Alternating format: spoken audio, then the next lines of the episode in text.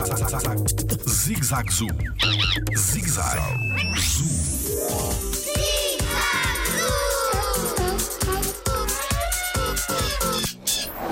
O panda vermelho também come bambu. Olá, eu sou o Diogo Gomes e sou biólogo no Jardim Zoológico.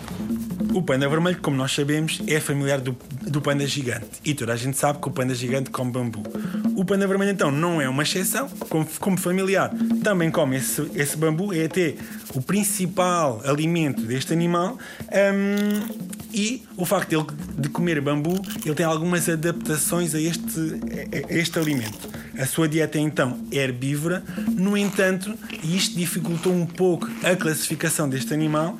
Porquê? Porque ele tem algumas características únicas. A sua dentição é de um animal omnívoro, o seu tubo digestivo é de um animal carnívoro, um, enquanto que a sua dieta, então, como eu estava a dizer, é um, então herbívora. Ou seja, há aqui uma mistura vá, de vários regimes alimentares, toda num só animal, e isto é a fruta então da evolução dos animais, e aqui neste caso da evolução do panda vermelho.